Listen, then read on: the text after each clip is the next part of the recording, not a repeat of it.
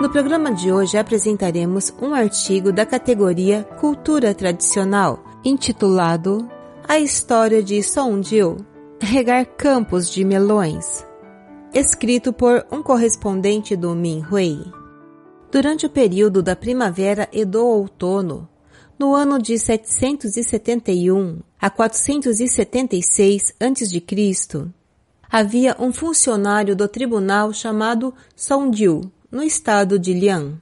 Ele costumava trabalhar como magistrado do condado em uma zona limítrofe do estado de Chu. Ambos os estados haviam criado uma guarita ao longo da fronteira para impedir a invasão do lado oposto.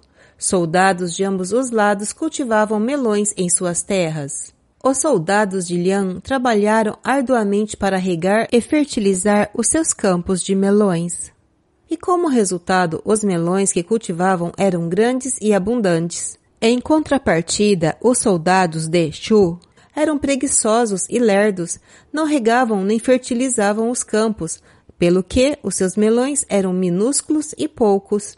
O magistrado do condado de Chu ficou furioso ao ouvir a situação.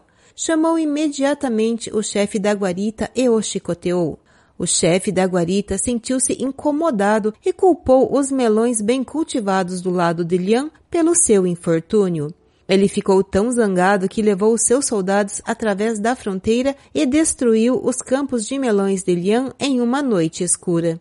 Quando os soldados de Lian descobriram o que havia acontecido, quiseram fazer o mesmo com o outro lado. Percebendo os graves danos que tal ação poderia causar à relação entre os dois estados, o chefe da guarita de Lian foi pedir conselho ao magistrado do condado, Song Jiu. Song não achou que fosse um grande problema e disse ao chefe da guarita: O que os soldados Chu fizeram foi errado.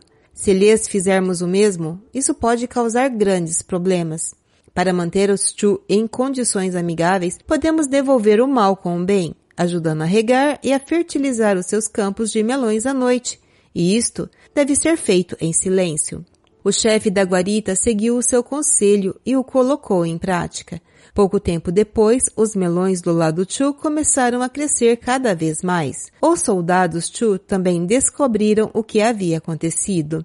Quando o magistrado do condado do lado Chu soube da história, enviou imediatamente alguém para relatá-la ao rei dos Chu que ficou muito sensibilizado com a forma como Sonju tratou do assunto.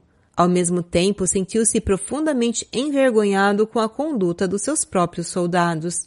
Para corrigir o erro, o rei enviou alguém ao estado de Liang com presentes generosos para pedir desculpas pelo comportamento dos seus soldados. Os dois estados vizinhos tornaram-se bons amigos. O incidente tornou-se mais tarde uma expressão que encorajava as pessoas a retribuir a maldade com bondade.